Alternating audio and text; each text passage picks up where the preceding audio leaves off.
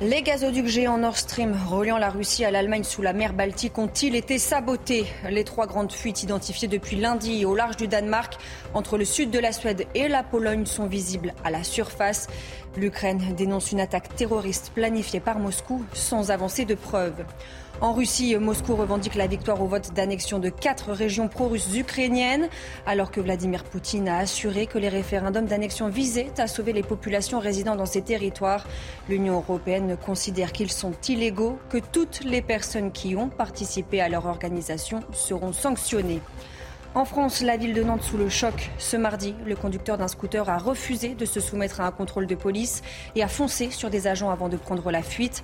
Le ministre de l'Intérieur a annoncé l'envoi sur place ce mardi soir d'une unité de force mobile et de la CRS 8 ce mercredi. Dans cette ville de Loire-Atlantique, riverains et élus appellent l'État à l'aide face à une insécurité grandissante. Reportage sur place.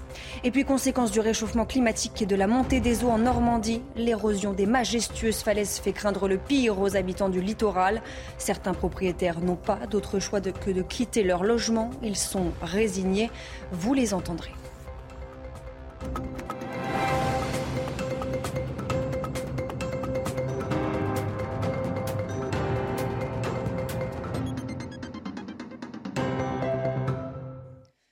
Bonsoir à tous, je suis ravie de vous retrouver pour l'édition de la nuit. À la une, cette grande interrogation. Qui est à l'origine des fuites spectaculaires survenues sur les gazoducs Nord Stream 1 et 2 en mer Baltique? Quasi à l'arrêt avec la guerre en Ukraine, les gazoducs reliant la Russie à l'Allemagne sont victimes de fuites spectaculaires survenues mystérieusement après des explosions sous-marines. Le Danemark évoque des actes délibérés. Les explications d'Augustin Donadieu. Comme une éruption au milieu de la mer Baltique. À l'origine de ce dégagement de gaz russe, deux puissantes explosions détectées à quelques heures d'intervalle. La première, dans la nuit de dimanche à lundi, à proximité du Nord Stream 2, puis une deuxième lundi soir, près du Nord Stream 1. La source de ces détonations, pour ce que nous en savons, n'est pas de source naturelle. Aucune cause naturelle ne pourrait les expliquer. Si ce sont bien des explosions, comme nous le pensons très fortement, alors il s'agit d'explosions causées par l'homme. Situés à une centaine de mètres de profondeur, les gazoducs sous-marins Nord Stream 1 et 2 font plus de 1000 km de long et seulement 70 km séparent les fuites. La première ministre danoise estime qu'il s'agit d'un acte délibéré Certains observateurs soupçonnent la Russie d'être à l'origine de l'incident. À la complexité des attaques et la difficulté de réaliser un tel acte de sabotage, il est très probable qu'un acteur étatique soit impliqué. Et il n'y a qu'un seul acteur étatique dans la Baltique dont la possibilité, les capacités et la motivation se rejoignent, c'est évidemment la Russie. Cet incident ne devrait avoir que peu de répercussions à court terme sur l'Europe, Moscou ayant déjà fermé le robinet en représailles des sanctions occidentales. Ces mêmes sanctions qui, selon l'exploitant russe Gazprom, empêcheraient toute réparation pour le moment. Et le Kremlin, vers qui se sont tournés de nombreux regards, s'est dit extrêmement préoccupé par la situation. À Kiev, le conseiller de la présidence ukrainienne a dénoncé une attaque terroriste planifiée par Moscou sans avancer de preuves. En Russie, Moscou revendique la victoire au vote d'annexion dans les quatre régions ukrainiennes actuellement sous occupation pro-russe. Le rattachement de ces territoires à la Russie pourrait être proclamé dès la fin de la semaine. Solène Boulan, Maxime Lavandier, avec le récit de Célia Judas. En pleine agression de la Russie contre l'Ukraine, voici les quatre zones ukrainiennes en passe d'être annexées par Moscou. À l'est, les régions séparatistes de Lugansk et Donetsk, qui constituent le Donbass. Au sud, celle sous occupation partielle de Zaporizhia et Kherson. Les résultats provisoires des référendums ont déjà été annoncés. Sans surprise, c'est un oui majoritaire selon les autorités pro-russes. Une fois le résultat définitif confirmé, le Parlement russe devra rédiger un traité formalisant l'intégration des quatre régions à son territoire. Selon les agences russes, un projet de loi pourrait être soumis à la Douma, la chambre basse du Parlement russe, avant une adoption lors d'une session extraordinaire. Le texte devra ensuite passer devant le Conseil de la Fédération, la Chambre haute du Parlement. À la suite du processus parlementaire, le président Vladimir Poutine pourrait prononcer un discours dès vendredi pour annoncer formellement l'annexion des territoires ukrainiens. L'intégration à la Russie de ces régions représenterait une escalade majeure dans le conflit. Les pays du G7 ont d'ores et déjà juré de ne jamais reconnaître les résultats des votes, jugés fictifs. Cette volonté d'annexion de ces quatre zones, qui représentent 20% du territoire ukrainien avec la Crimée, constitue pour la Russie une tentative de reprendre la main après ses défaites militaires. Dans la soirée, Kiev a déclaré qu'il lui était impossible de négocier avec Moscou après ces référendums. Volodymyr Zelensky s'est exprimé devant le Conseil de sécurité de l'ONU. Écoutez. La reconnaissance par la Russie des pseudo-référendums comme étant normaux, la mise en œuvre du soi-disant scénario de Crimée et la nouvelle tentative d'annexer le territoire ukrainien signifie qu'il n'y a rien à discuter avec l'actuel président de la Russie. En Ukraine, à Kiev, la ministre des Affaires étrangères française Catherine Colonna a rencontré le président Volodymyr Zelensky et son homologue Dmitro Kuleba. La France est et restera forte de son soutien aux Ukrainiens. Je vous propose de l'écouter.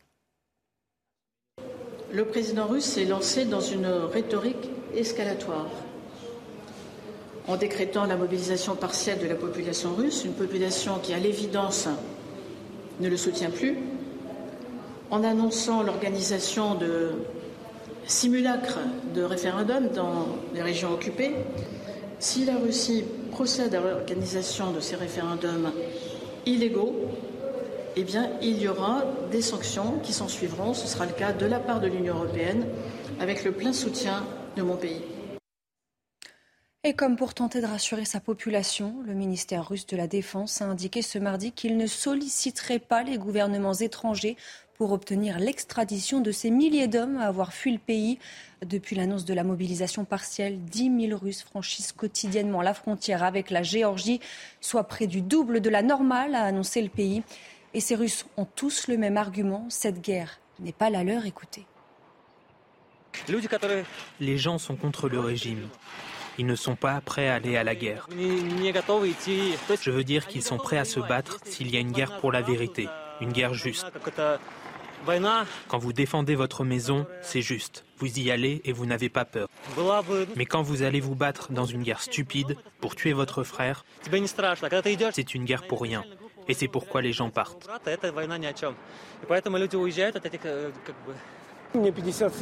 J'ai 57 ans et je veux que tout le monde sache que je suis contre la guerre.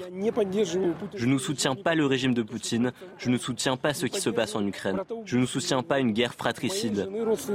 Ma femme a des parents ukrainiens, je connais beaucoup de bons Ukrainiens. J'ai servi dans l'armée, nous avions beaucoup d'Ukrainiens dans notre unité et je reste en contact avec eux. C'est du grand n'importe quoi. En France, les parlementaires de la NUPES réunis ce mardi pour un séminaire de cohésion. Ils boycottent l'équipe de foot de l'Assemblée nationale. Les élus de gauche refusent de jouer aux côtés des députés du Rassemblement national qui intègrent pour la première fois l'équipe. Je vous propose de les écouter. C'est parce que le Rassemblement national a fait de cet enjeu-là un enjeu de récupération pour se banaliser. Et nous, euh, c'est pour ça que les joueurs de notre groupe ont, refusé d'y participer. Ils ont par ailleurs indiqué qu'ils aideraient évidemment financièrement la cause qui était euh, le but de ce match premier. Mais nous ne voulons pas participer à euh, finalement un objectif de récupération politique par le Rassemblement national pour se banaliser. Voilà, voilà, voilà la, la, décision qui a été prise. Est-ce qu'on va faire croire que nous pouvons être coéquipiers sur le terrain? Alors que nous refusons obstinément à l'être dans l'hémicycle. Voilà, on croit qu'il n'y a pas de possibilité euh, euh, d'être coéquipier avec des gens que nous combattons dans l'hémicycle, et plutôt que d'être dans les faux semblants, de se passer la main dans le dos, de rigoler euh, ensemble dans les vestiaires, je préfère dire que le terrain d'affrontement, ça doit être, dans le respect des règles du débat démocratique et parlementaire, l'hémicycle. Voilà. La présidente du groupe Renaissance à l'Assemblée nationale, Aurore Berger, va dans le même sens avec cette déclaration. Je ne peux que recommander de ne pas participer à un match qui donnera lieu à une photo d'équipe où on reprendra donc la formule que nous portons le même maillot. Ce n'est pas le cas. Nous ne jouons pas dans la même équipe, ni extrême droite, ni extrême gauche. Nouvelle journée de mobilisation pour le personnel hospitalier. Salaire trop bas, manque d'effectifs. Les syndicats réclament d'aller plus loin que ce que le Ségur de la Santé avait initié. En colère, ils sont descendus ce mardi dans la rue et tous attendent un geste fort de la part du gouvernement. Écoutez-les. Il faut besoin un plan Marshall de l'hôpital parce qu'aujourd'hui, les bâtis sont en grande dégradation. Le matériel n'est plus au rendez-vous.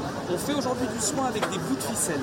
Et donc il faut investir massivement pour retrouver le niveau d'excellence matérielle. On attend depuis de nombreux mois une réponse de la part du gouvernement, une réponse opérative, à savoir euh, quelles vont être les mesures qui vont être prises pour euh, corriger tous les problèmes qu'on a à l'hôpital. Et on se rend compte que le gouvernement se limite à nous répondre qu'il va euh, lancer une grande consultation. Donc nous, on est opposés à cela.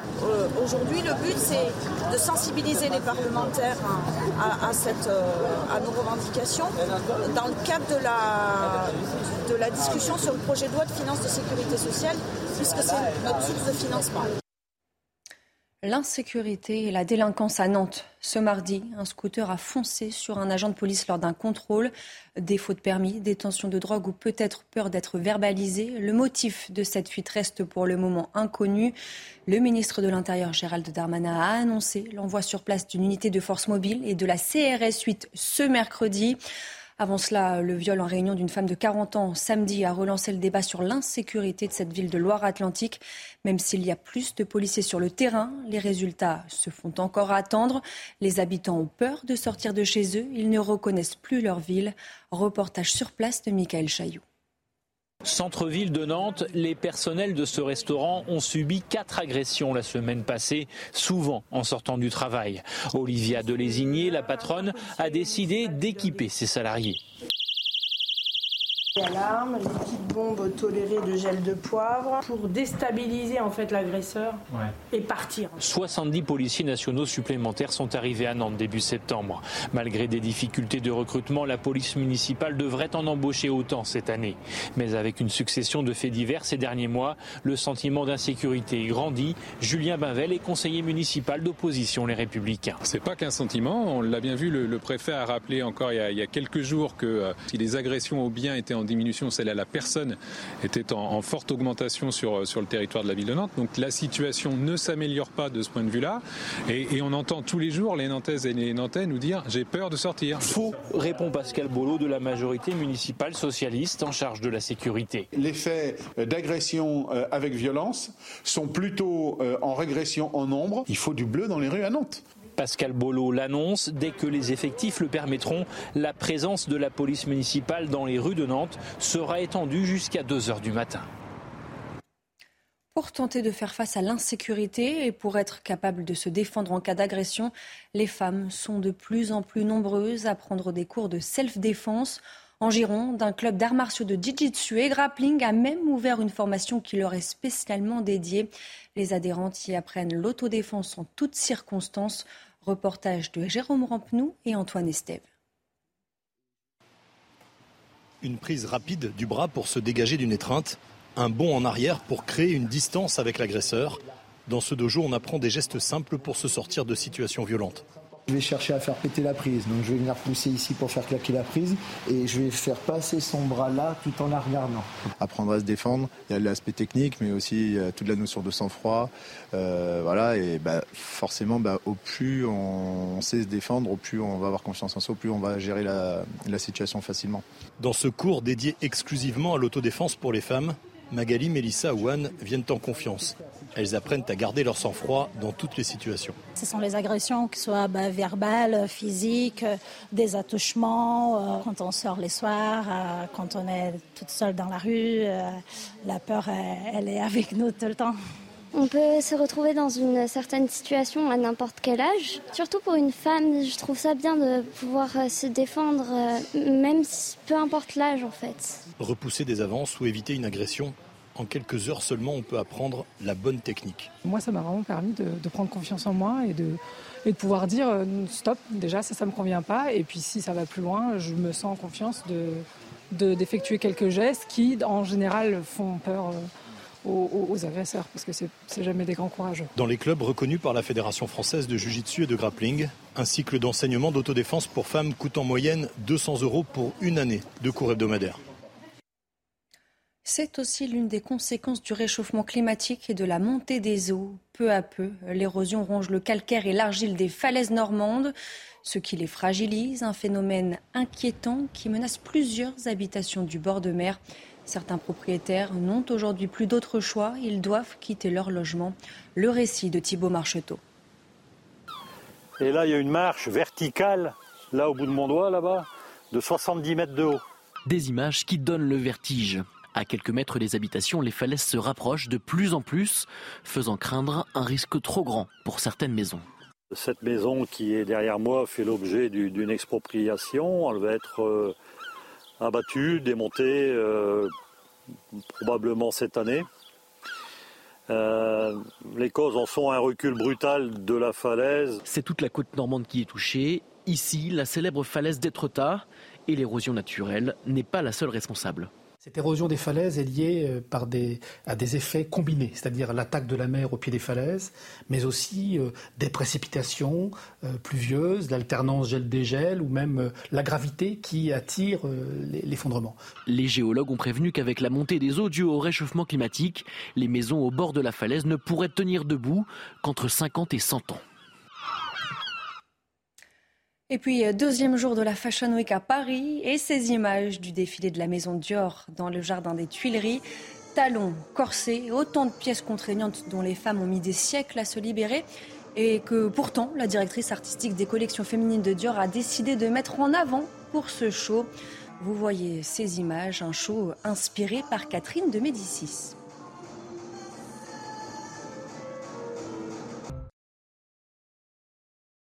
On ouvre ce journal des sports avec la qualification de l'Espagne pour le Final Four de la Ligue des Nations. Les Espagnols ont dominé les Portugais ce mardi soir. Victoire 1 but à 0 dans un match longtemps fermé. Il aura fallu attendre la 88e minute pour qu'Alvaro Morata inscrive le seul but de cette rencontre. Impuissant, les coéquipiers de Ronaldo s'inclinent à domicile. La Roja n'avait plus gagné au Portugal depuis 2003. Au Parc des Princes, à Paris, euh, le Brésil affrontait la Tunisie et les coéquipiers de Neymar ont brillé. Victoire sans appel, 5 buts à 1. Neymar en a profité pour inscrire son 75e but sous le maillot brésilien. La Célessao confirme donc sa très bonne forme à quelques semaines de la Coupe du Monde. Au Qatar, euh, l'équipe de France retrouvera la Tunisie dans le groupe D. Au mondial de basket, les Bleus terminent la phase de poule sur une défaite. Score final contre la Serbie, 62-68. Les joueuses de Jean-Aimé Toupane finissent donc quatrième de leur groupe. Elles affronteront la Chine ce jeudi en quart de finale. Seul point positif de ce revers, les Françaises ne pourront retrouver les Américaines, triple tenante du titre, qu'en quatre finales. On passe au rugby maintenant. Ce lundi soir avait lieu la nuit du rugby et le nom de Léo Colli a résonné dans l'Olympia. Le jeune demi de mêlée de 23 ans a raflé deux prix, dont la révélation de la saison 2021-2022. Récit d'une ascension fulgurante avec Raphaël Redon. Léo Colli. Léo Colli. Élu meilleur joueur de Pro D2 et révélation de l'année, Léo Colli a fait grand bruit hier soir sur la scène de l'Olympia. Dans un collectif, il y a des individualités qui ressortent. Moi, j'ai la chance de, taper entre les poteaux. Et donc, euh, voilà, c'est pour ça que, qu'aussi on m'a pas mal mis en lumière. Meilleur réalisateur de Pro D2 l'an dernier, passé de Mont-de-Marsan à Montpellier cette saison, appelé plusieurs fois en stage avec les Bleus, Colli fait l'unanimité. Il est beau à voir jouer, mais il tombe jamais, il fait toujours la passe hein, avant d'aller au contact, il a un jeu au pied de qualité. Du talent euh, naturel, euh, une capacité à, vite euh, comprendre le jeu et, donc s'affirmer en tant que leader à, son poste. S'affirmer comme le demi de mêlée d'un champion de France, la marche est haute. Mais du stade Montois au MHR, l'adaptation semble déjà réussie. Voilà, super groupe, super région, il fait souvent beau, il y a la plage, il y a le soleil. Sa réussite actuelle, il, la doit aussi à, son épanouissement au sein, au sein d'un club euh, solide, un club euh, qui, euh, qui l'a amené aussi à découvrir le très haut niveau. Trois fois titulaire en quatre journées, un premier essai ce week-end. Il est à l'heure du top 14 et son avenir pourrait s'écrire en bleu. Léo suscite quand même un, intérêt au, niveau du 15 de France. Il y, a, encore beaucoup de boulot et beaucoup de monde devant moi. Il y a, il y a de très bons demi-mêlés en France.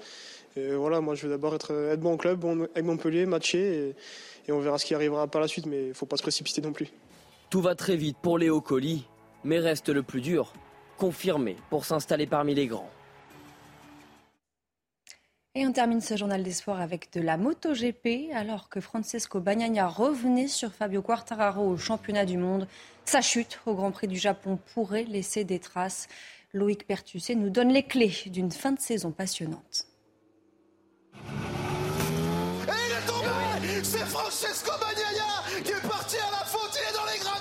C'est une chute qui pourrait lui coûter le championnat. Francesco Bagnaia voulait doubler Fabio Quartararo dans le dernier tour et grappiller quelques points dans la course au titre. Il repart du Japon avec 18 unités de retard sur le français. One of the biggest mistakes of the year was a day to to be calm, to a day to don't take any risk, and I I didn't finish the race. Un tournant au sein d'une deuxième moitié de saison à sens unique jusque-là. Quatre victoires et une deuxième place lors des cinq précédents Grands Prix. 81 points repris sur Quartararo. Bagnaia n'en avait plus que 10 de retard avant ce week-end. Son erreur lui en a coûté 8 de plus. 18 points are still uh, uh, not so much, so we will try to, to close a bit the gap in the next races. It will not be easy. We will try fully focus on the next race. Le championnat est loin d'être perdu pour autant à quatre courses de la fin et Quartararo devra se méfier de Ducati plus déterminé que jamais à le priver d'un deuxième sacre consécutif. Est-ce que vous pensez que c'est le titre qui s'est envolé aujourd'hui? Pas encore.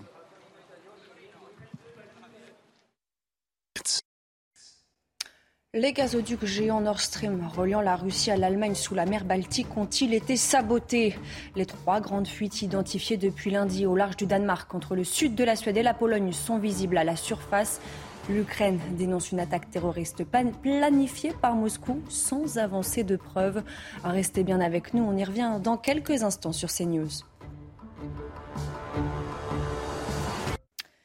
Les gazoducs géants Nord Stream reliant la Russie à l'Allemagne sous la mer Baltique ont-ils été sabotés? Les trois grandes fuites identifiées depuis lundi au large du Danemark entre le sud de la Suède et la Pologne sont visibles à la surface. L'Ukraine dénonce une attaque terroriste planifiée par Moscou sans avancer de preuves. En Russie, Moscou revendique la victoire au vote d'annexion de quatre régions pro-russes ukrainiennes, alors que Vladimir Poutine a assuré que les référendums d'annexion visaient à sauver les populations résidant dans ces territoires. L'Union européenne considère qu'ils sont illégaux, que toutes les personnes qui ont participé à leur organisation seront sanctionnées. En France, la ville de Nantes sous le choc. Ce mardi, le conducteur d'un scooter a refusé de se soumettre à un contrôle de police et a foncé sur des agents avant de prendre la fuite. Le ministre de l'Intérieur a annoncé l'envoi sur place ce mardi soir d'une unité de force mobile et de la CRS 8 ce mercredi. Dans cette ville de Loire-Atlantique, riverains et élus appellent l'État à l'aide face à une insécurité grandissante. Reportage sur place. Et puis, conséquence du réchauffement climatique et de la montée des eaux en Normandie, l'érosion des majestueuses falaises fait craindre le pire aux habitants du littoral. Certains propriétaires n'ont pas d'autre choix que de quitter leur logement. Ils sont résignés. Vous les entendrez.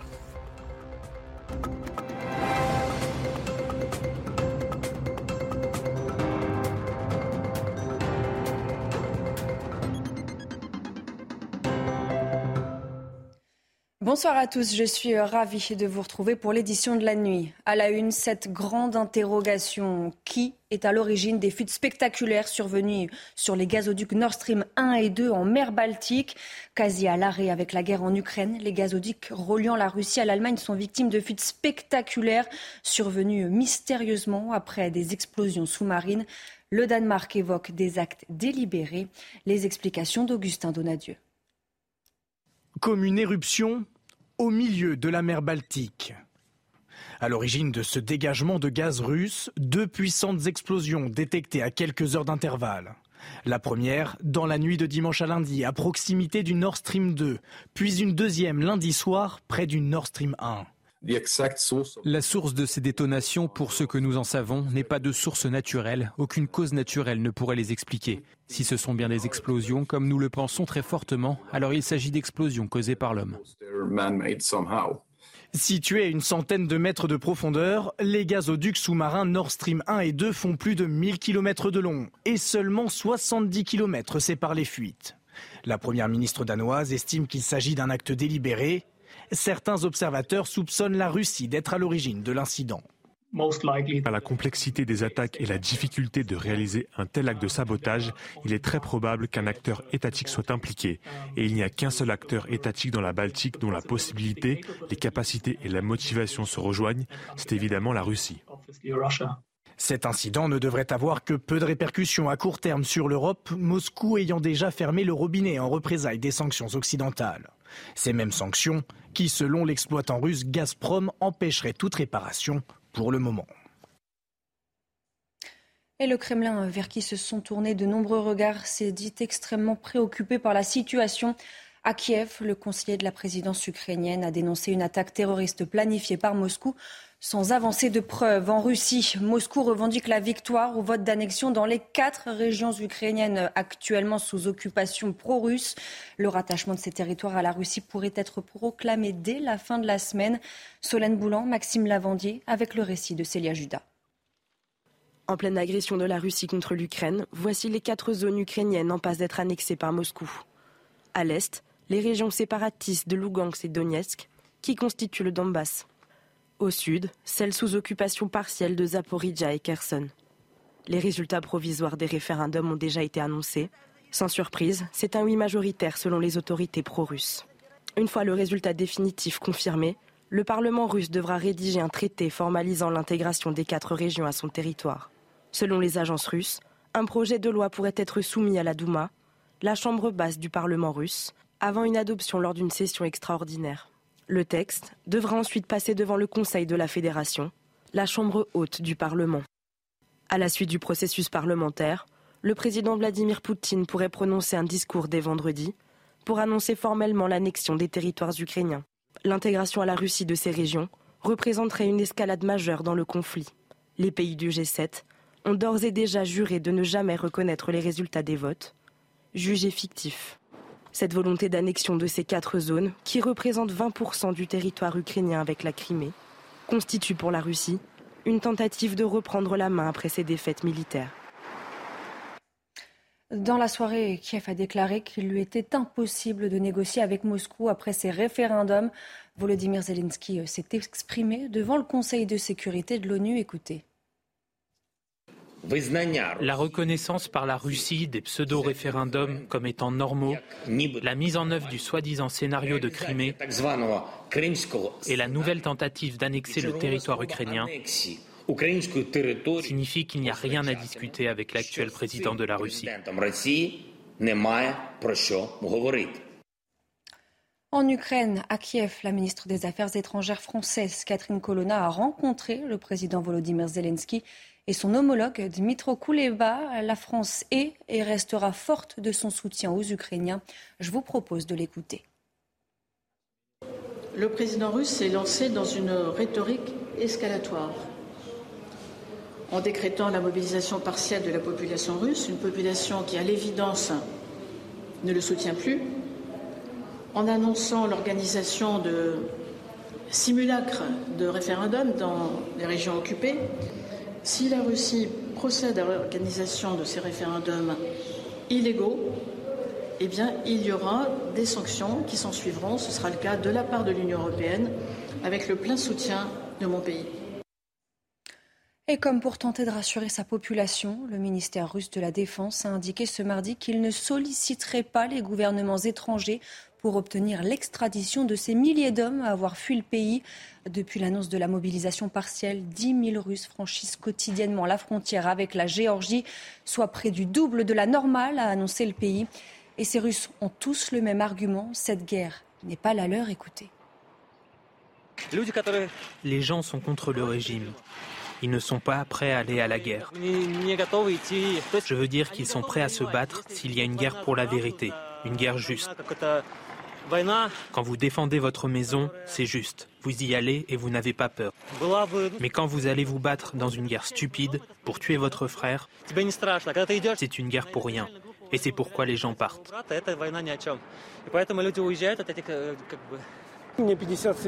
J'ai 57 ans et je veux que tout le monde sache que je suis contre la guerre. Je ne soutiens pas le régime de Poutine, je ne soutiens pas ce qui se passe en Ukraine, je ne soutiens pas une guerre fratricide. Ma femme a des parents ukrainiens. Je connais beaucoup de bons Ukrainiens. J'ai servi dans l'armée. Nous avions beaucoup d'Ukrainiens dans notre unité et je reste en contact avec eux. C'est du grand n'importe quoi. En France, les parlementaires de la NUPES réunis ce mardi pour un séminaire de cohésion. Ils boycottent l'équipe de foot de l'Assemblée nationale. Les élus de gauche refusent de jouer aux côtés des députés du Rassemblement national qui intègrent pour la première fois l'équipe. Je vous propose de les écouter. C'est parce que le Rassemblement national a fait de cet enjeu-là un enjeu de récupération pour se banaliser. Et nous, euh, c'est pour ça que les joueurs de notre groupe ont, refusé d'y participer. Ils ont par ailleurs indiqué qu'ils aideraient évidemment financièrement la cause qui était euh, le but de ce match premier. Mais nous ne voulons pas participer à euh, finalement un objectif de récupération politique par le Rassemblement national pour se banaliser. Voilà, voilà, voilà la, la décision qui a été prise. Est-ce qu'on va faire croire que nous pouvons être coéquipiers sur le terrain alors que nous refusons obstinément à l'être dans l'hémicycle. Voilà, on croit qu'il n'y a pas de possibilité euh, euh, d'être coéquipier avec des gens que nous combattons dans l'hémicycle, et plutôt que d'être dans les faux semblants, de se passer la main dans le dos, de rigoler euh, ensemble dans les vestiaires, je préfère dire que le terrain d'affrontement, ça doit être, dans le respect des règles du débat démocratique et parlementaire, l'hémicycle. Voilà. La présidente du groupe Renaissance à l'Assemblée nationale, Aurore Berger, va dans le même sens avec cette déclaration. Je ne peux que recommander de ne pas participer à un match qui donnera lieu à une photo d'équipe où on reprendra donc la formule que nous portons le même maillot. Ce n'est pas le cas. Nous ne jouons pas dans la même équipe, ni extrême droite, ni extrême gauche. Nouvelle journée de mobilisation pour le personnel hospitalier. Salaire trop bas, manque d'effectifs. Les syndicats réclament d'aller plus loin que ce que le Ségur de la Santé avait initié. En colère, ils sont descendus ce mardi dans la rue et tous attendent un geste fort de la part du gouvernement. Écoutez-les. Il faut un plan Marshall de l'hôpital parce qu'aujourd'hui, les bâtis sont en grande dégradation. Le matériel n'est plus au rendez-vous. On fait aujourd'hui du soin avec des bouts de ficelle. Et donc il faut investir massivement pour retrouver le niveau d'excellence matérielle. On attend depuis de nombreux mois une réponse de la part du gouvernement, une réponse opérative, à savoir euh, quelles vont être les mesures qui vont être prises pour euh, corriger tous les problèmes qu'on a à l'hôpital. Et on se rend compte que le gouvernement se limite à nous répondre qu'il va euh, lancer une grande consultation. Donc nous on est opposés à cela. Aujourd'hui le but c'est de sensibiliser les parlementaires à, à nos revendications dans le cadre de de la discussion sur le projet de loi de finances de sécurité sociale, puisque c'est notre source de financement. L'insécurité et la délinquance à Nantes. Ce mardi, un scooter a foncé sur un agent de police lors d'un contrôle. Défaut de permis, détention de drogue ou peut-être peur d'être verbalisé. Le motif de cette fuite reste pour le moment inconnu. Le ministre de l'Intérieur, Gérald Darmanin, a annoncé l'envoi sur place d'une unité de force mobile et de la CRS 8 ce mercredi. Avant cela, le viol en réunion d'une femme de 40 ans samedi a relancé le débat sur l'insécurité de cette ville de Loire-Atlantique. Même s'il y a plus de policiers sur le terrain, les résultats se font encore attendre. Les habitants ont peur de sortir de chez eux. Ils ne reconnaissent plus leur ville. Reportage sur place de Michael Chailloux.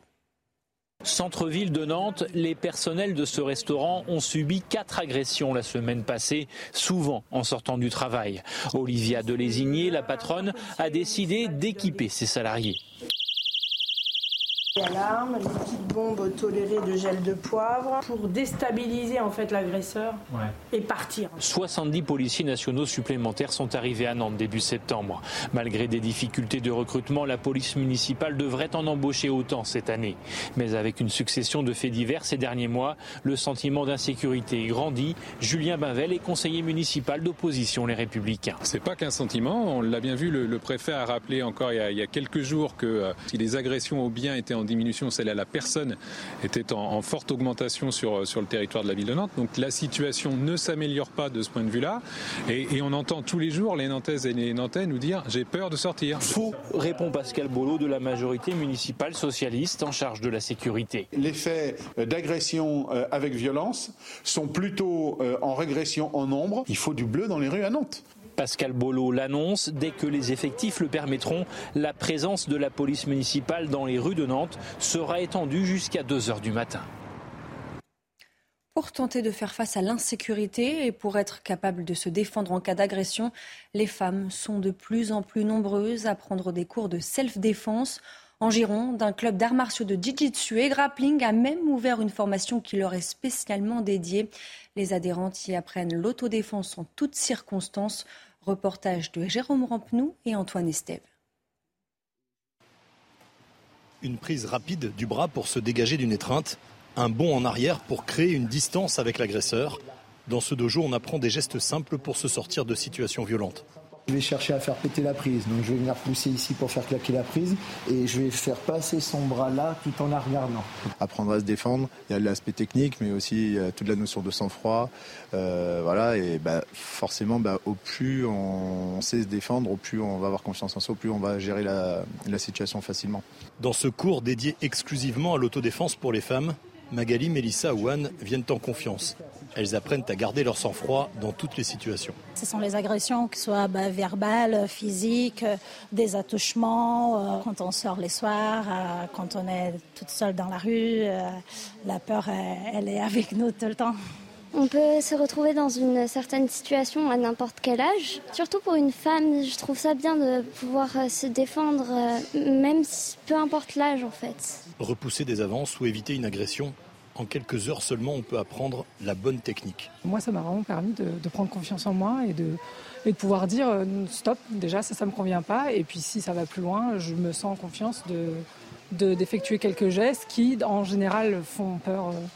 Euh, aux, agresseurs, parce que c'est jamais des grands courageux. Dans les clubs reconnus par la Fédération française de Jiu-Jitsu et de Grappling, un cycle d'enseignement d'autodéfense pour femmes coûte en moyenne 200 euros pour une année de cours hebdomadaires. C'est aussi l'une des conséquences du réchauffement climatique et de la montée des eaux. Peu à peu, l'érosion ronge le calcaire et l'argile des falaises normandes, ce qui les fragilise, un phénomène inquiétant qui menace plusieurs habitations du bord de mer. Certains propriétaires n'ont aujourd'hui plus d'autre choix, ils doivent quitter leur logement. Le récit de Thibault Marcheteau. Et là, il y a une marche verticale, là au bout de mon doigt, là-bas, de 70 mètres de haut. Des images qui donnent le vertige. À quelques mètres des habitations, les falaises se rapprochent de plus en plus, faisant craindre un risque trop grand pour certaines maisons. Cette maison qui est derrière moi fait l'objet d'une expropriation. Elle va être abattue, démontée euh, probablement cette année. Euh, les causes en sont un recul brutal de la falaise. C'est toute la côte normande qui est touchée. Ici, la célèbre falaise d'Étretat et l'érosion naturelle n'est pas la seule responsable. Cette érosion des falaises est liée euh, à des effets combinés, c'est-à-dire l'attaque de la mer au pied des falaises, mais aussi euh, des précipitations euh, pluvieuses, l'alternance gel-dégel ou même la gravité qui attire l'effondrement.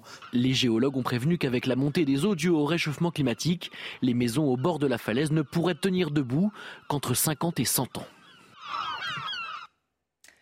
Et puis, euh, deuxième jour de la Fashion Week à Paris et ces images du défilé de la maison Dior dans le jardin des Tuileries.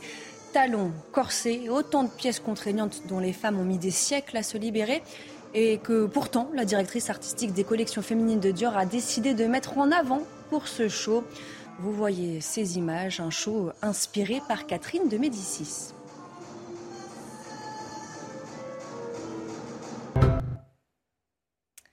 Et on ouvre ce journal des sports avec la qualification de l'Espagne pour le Final Four de la Ligue des Nations. Les Espagnols ont dominé les Portugais ce mardi soir. Victoire 1 but à 0 dans un match longtemps fermé. Il aura fallu attendre la 88e minute pour qu'Alvaro Morata inscrive le seul but de cette rencontre. Impuissant, les coéquipiers de Ronaldo s'inclinent à domicile. La Roja n'avait plus gagné au Portugal depuis 2003. Au Parc des Princes, à Paris, euh, le Brésil affrontait la Tunisie et les coéquipiers de Neymar ont brillé. Victoire sans appel, 5 buts à 1. Neymar en a profité pour inscrire son 75e but sous le maillot brésilien. La Célessao confirme donc sa très bonne forme à quelques semaines de la Coupe du Monde. Au Qatar, euh, l'équipe de France retrouvera la Tunisie dans le groupe D. Au mondial de basket, les Bleus terminent la phase de poule sur une défaite. Score final contre la Serbie, 62-68. Les joueuses de Jean-Aimé Toupane finissent donc quatrième de leur groupe. Elles affronteront la Chine ce jeudi en quart de finale. Seul point positif de ce revers, les Françaises ne pourront retrouver les Américaines, triple tenante du titre, qu'en cas de finale. On passe au rugby maintenant. Ce lundi soir avait lieu la nuit du rugby et le nom de Léo Colli a résonné dans l'Olympia. Le jeune demi de mêlée de 23 ans a raflé deux prix, dont la révélation de la saison 2021-2022. Récit d'une ascension fulgurante avec Raphaël Redon. Léo Colli. Léo Colli. Élu meilleur joueur de Pro D2 et révélation de l'année, Léo Colli a fait grand bruit hier soir sur la scène de l'Olympia. Dans un collectif, il y a des individualités qui ressortent. Moi, j'ai la chance de, taper entre les poteaux. Et donc, voilà, c'est pour ça que, qu'aussi on m'a pas mal mis en lumière.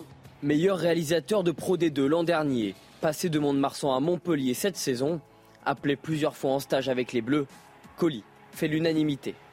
Il est beau à voir jouer, mais il tombe jamais, il fait toujours la passe hein, avant d'aller au contact, il a un jeu au pied de qualité. Du talent euh, naturel, euh, une capacité à, vite euh, comprendre le jeu et, donc s'affirmer en tant que leader à, à son poste. S'affirmer comme le demi de mêlée d'un champion de France, la marche est haute.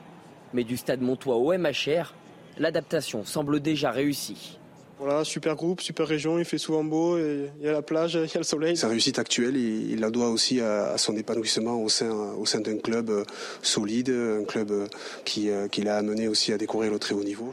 Trois fois titulaire en quatre journées, un premier essai ce week-end, il est à l'heure du top 14 et son avenir pourrait s'écrire en bleu. Léo suscite quand même un, intérêt au niveau du 15 de France. Il y, a encore beaucoup de boulot et beaucoup de monde devant moi. Il y a, il y a de très bons demi-mêlés en France voilà, moi je veux d'abord être, être, bon en club, bon avec Montpellier, matcher, et, on verra ce qui arrivera par la suite, mais il ne faut pas se précipiter non plus. Tout va très vite pour Léo Colli, mais reste le plus dur, confirmé pour s'installer parmi les grands. Et on termine ce journal des sports avec de la MotoGP. Alors que Francesco Bagnaia revenait sur Fabio Quartararo au championnat du monde, sa chute au Grand Prix du Japon pourrait laisser des traces. Loïc Pertusset nous donne les clés d'une fin de saison passionnante. C'est Francesco Bagnaia qui est parti à la faute, il est dans les graviers c'est une chute qui pourrait lui coûter le championnat. Francesco Bagnaia voulait doubler Fabio Quartararo dans le dernier tour et grappiller quelques points dans la course au titre. Il repart du Japon avec 18 unités de retard sur le français. One of the biggest mistakes of the year was a day to to be calm, a day to don't take any risk, and I I didn't finish the race. Un tournant au sein d'une deuxième moitié de saison à sens unique jusque-là. Quatre victoires et une deuxième place lors des cinq précédents Grands Prix. 81 points repris sur Quartararo. Bagnaia n'en avait plus que 10 de retard avant ce week-end. Son erreur lui en a coûté 8 de plus. 18 points are still uh, uh, not so much, so we will try to, to close a bit the gap in the next races. It will not be easy. We will try fully focus on the next race. Le championnat est loin d'être perdu pour autant à quatre courses de la fin et Quartararo devra se méfier de Ducati plus déterminé que jamais à le priver d'un deuxième sacre consécutif. Est-ce que vous pensez que c'est le titre qui s'est envolé aujourd'hui? Pas encore.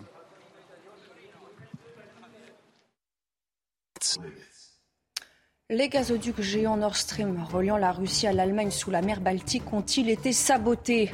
Les trois grandes fuites identifiées depuis lundi au large du Danemark entre le sud de la Suède et la Pologne sont visibles à la surface. L'Ukraine dénonce une attaque terroriste planifiée par Moscou sans avancée de preuves. Restez bien avec nous, on y revient dans quelques instants sur CNews.